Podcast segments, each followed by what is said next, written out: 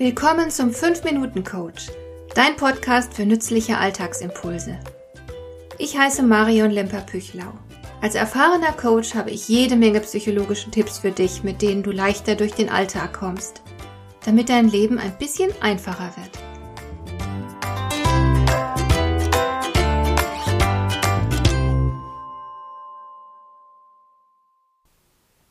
Das hat mich umgehauen. Es gibt eine Unternehmerin, Erika Nardini, die vor einiger Zeit in einem Interview erzählt hat, wie sie Bewerber testet, die einen Job in ihrem Unternehmen wollen. Und zwar macht sie das unter anderem so. Sie sendet ihnen ganz gezielt am Wochenende, nämlich gegen 9 Uhr abends oder 11 Uhr morgens, eine E-Mail.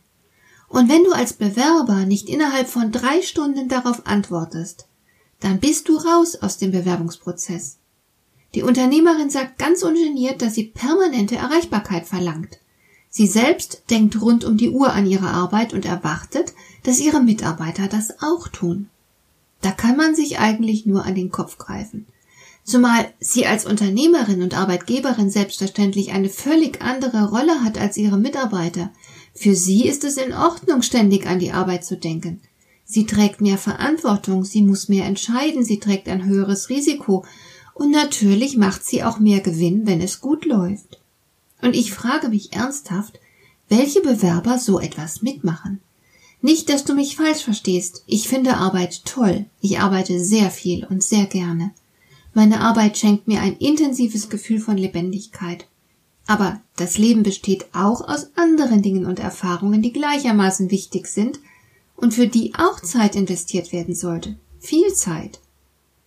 Ich kann nur hoffen, dass die Mitarbeiter dieser Dame ihr die nötigen Grenzen setzen, schon allein um sich zu schützen. Ich staune überhaupt immer wieder, wie viele Menschen nicht in der Lage sind, notwendige Schutzmaßnahmen zu ergreifen.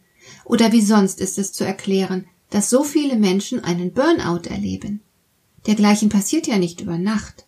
Ein Burnout entwickelt sich langsam, und es gäbe wohl zahllose Gelegenheiten, die Notbremse zu ziehen.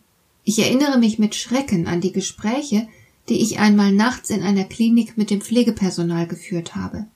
Damals musste ich wegen meiner Schwangerschaft ein paar Wochen im Krankenhaus herumliegen, und es war nachts manchmal wenig los. Das Krankenhaus hatte einen kirchlichen Träger, und die Schwestern, mit denen ich mich unterhalten habe, haben mir erzählt, dass sie viele unbezahlte Überstunden machen müssten. Der kirchliche Arbeitgeber erwartete klaglose Selbstaufopferung im Dienst für die Kranken. Das ist halt christlich. Und die Frauen haben mitgespielt. Es ging ihnen zwar nicht gut dabei, aber sie haben diese bodenlose Frechheit ihres Arbeitgebers geschluckt. Ich fand das Vorgehen hier besonders infam. Ausbeutung aufgrund eines christlichen Ideals. Wer nicht mitmacht, ist ein schlechter Mensch.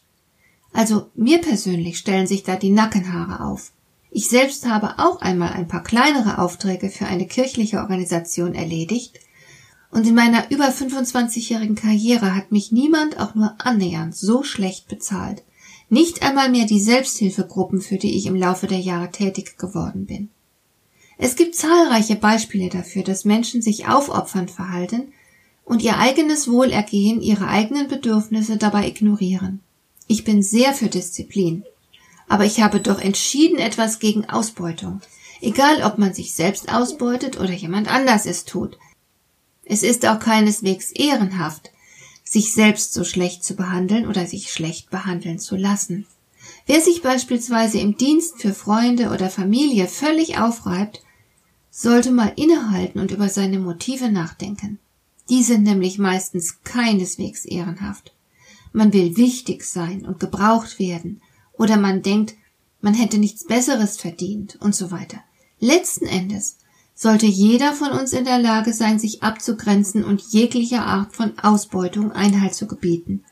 Auf einen Burnout kann man nicht wirklich stolz sein, aber wenn man seinen eigenen Weg verfolgt, ist das durchaus ein Anlass zu mehr Selbstachtung und Stolz. Und letzten Endes wird man auch von anderen nicht dafür geachtet, dass man sich zum Sklaven macht. Geachtet wird nur der, der sich auch selbst achten kann. Hat dir der heutige Impuls gefallen? Dann kannst du jetzt zwei Dinge tun. Du kannst mir eine Nachricht schicken mit einer Frage, zu der du gerne hier im Podcast eine Antwort hättest. Du erreichst mich unter info at lemper-püchlau.de. Und du kannst eine Bewertung bei iTunes abgeben, damit diese Sendung für andere Interessierte sichtbarer wird. Schön, dass du mir zugehört hast. Bis zum nächsten Mal eine gute Zeit für dich.